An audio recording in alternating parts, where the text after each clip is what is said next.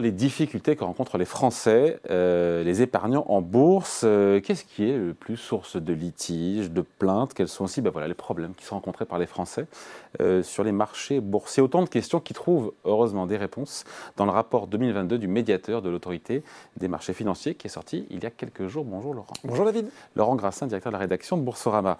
déjà, on, alors, je ne suis pas ni truculent, ni ineffable, ni délicieux. Vous avez fondé le cercle économique Non, bon voilà.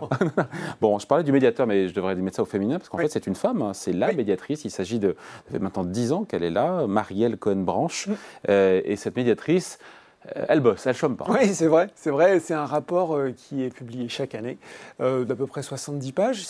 Il faut le souligner, c'est un rapport qui est très digeste, très lisible, qui est très complet et qui permet, quand on s'intéresse un petit peu, bah voilà, l'investissement, notamment l'investissement sur les marchés financiers, de comprendre un petit peu à quelle sauce on est mangé, ou en tout cas les difficultés qu'on peut rencontrer. Vous l'avez dit, David, quand on est investisseur particulier.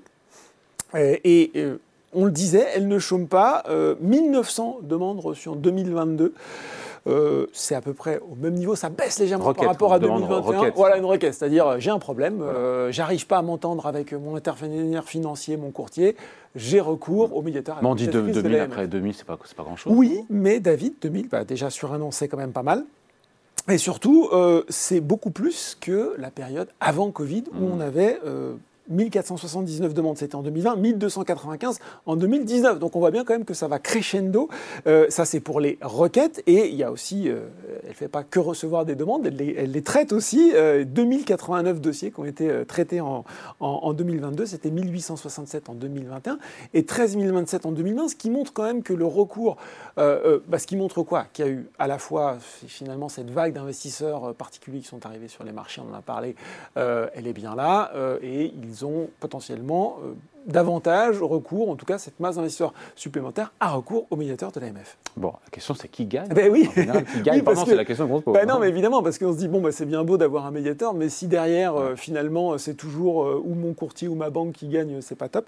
Eh ben non, non, les, les, propositions en fait émises par le médiateur, elles ont été majoritairement, alors c'est assez, euh, un jugement à la Salomon, c'est assez impartial, c'est 54% en faveur des demandeurs, malgré tout. Ah. Donc, euh, petit, petit avantage.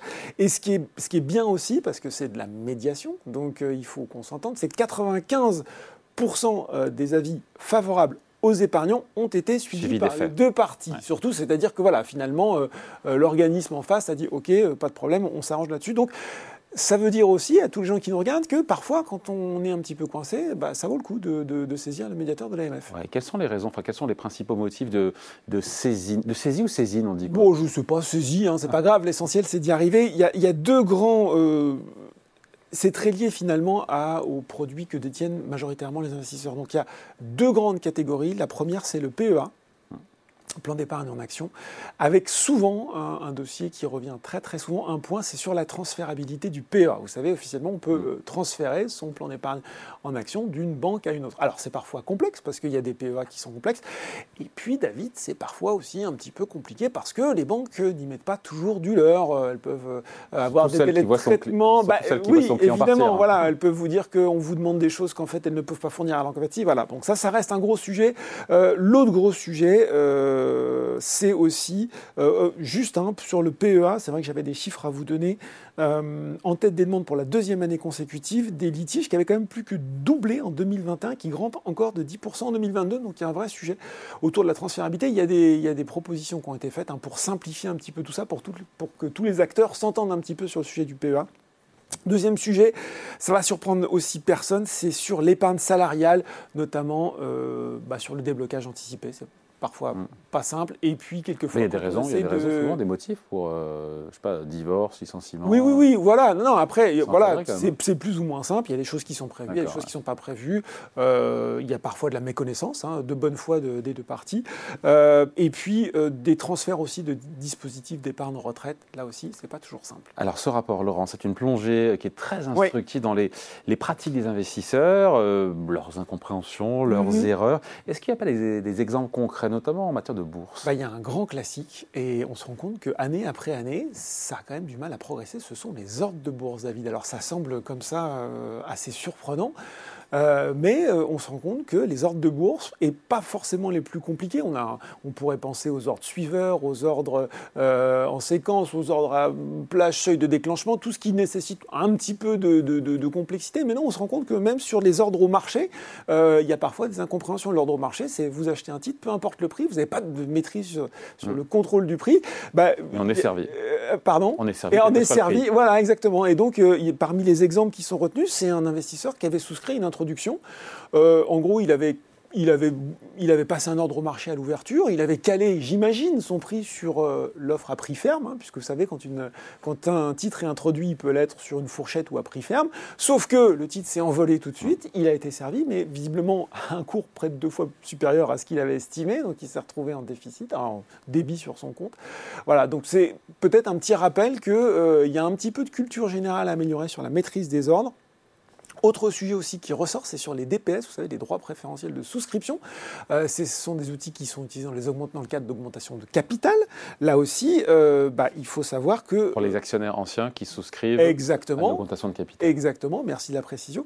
Bah, Ce n'est pas comme détenir une action. Il faut les exercer, les acheter ou les vendre dans un euh, délai imparti, délai qui peut être par ailleurs parfois raccourci par votre teneur de compte. Donc, Là aussi, il faut faire attention, pas se retrouver avec des mauvaises surprises. Là aussi, euh, l'AMF nous explique que euh, dans les futurs prospectus d'augmentation de capital, euh, il se soit ces délais précis d'exercice des DPS soient euh, vraiment bien indiqués, effectivement. c'est un peu des classiques, pardon. C'est un peu des classiques, c'est un peu des classiques, mais ce qui montre qu'il y a du boulot. Il y a un truc moins classique qui est ah. assez drôle, euh, même assez inattendu, c'est euh, l'AMF, la médiatrice de l'AMF nous explique qu'il y a quand même du développement des investissements à l'étranger, sur les marchés actions étrangers, notamment américains. Ah oui. Alors on pourrait se dire Tesla, Google, j'ai non non non non David, c'est pas forcément sur Apple, c'est sur les microcaps américaines. Alors microcaps américaines, c'est quand même toujours plus gros qu'une française, on est entre 250 300 millions.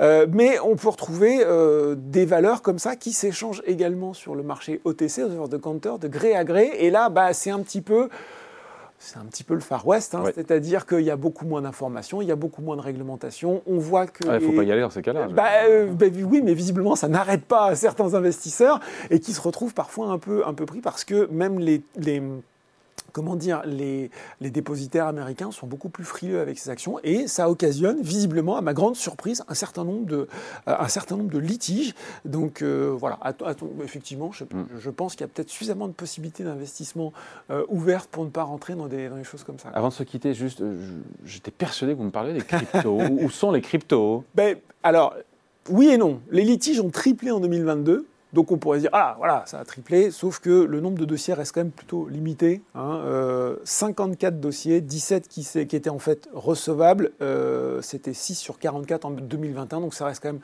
la portion relativement congrue. Euh, ce qu'on peut dire dans les dossiers irrecevables, c'est qu'il bah, y en a qui étaient plus ou moins de, l'escroquerie. Hein, voilà. Mmh. Peut-être un point à, à préciser, c'est sur ce qu'on appelle les ICO, les Initial coin offering, qui est un peu l'équivalent dans le domaine de la crypto de l'IPO, c'est-à-dire que là, on émet des jetons. Euh, attention, certaines de ces euh, ICO, ICO peuvent avoir le visa de l'AMF. Il est optionnel, ce visa, c'est un plus, ce qui ne rend pas pour autant l'opération illégale quand on ne l'a pas. En revanche, quand il n'y a pas de visa de l'AMF, bah, vous pouvez parcourir au médiateur de l'AMF. Ça semble se tomber sous le sens, mais c'est bon de le savoir. Peut-être là aussi, si vous voulez une garantie de sécurité, euh, être plutôt se positionner sur des, euh, sur des opérations qui ont ce petit tampon. Morale de l'histoire de ce, sur ce, encore une fois, ce nouveau rapport 2022 du médiateur de l'autorité des marchés financiers Eh bien, deux morales de l'histoire. Un, il faut encore faire des efforts sur la transférabilité du PEA. C'est hmm. vraiment un sujet. Et deux, il faut vraiment, vraiment bosser ces ordres de bourse. Euh, sur Boursorama, on a un guide complet. Je fais un petit peu de pub. Mais il faut, aussi, des, ordres, des de bourse très expliqués avec des exemples très concrets qui permettent de savoir comment fonctionne un ordre du plus simple au plus compliqué, euh, bah voilà, il faut réviser un petit peu. Et puis on espère que sur ce point particulier, les litiges vont baisser. Allez, merci beaucoup. Merci David.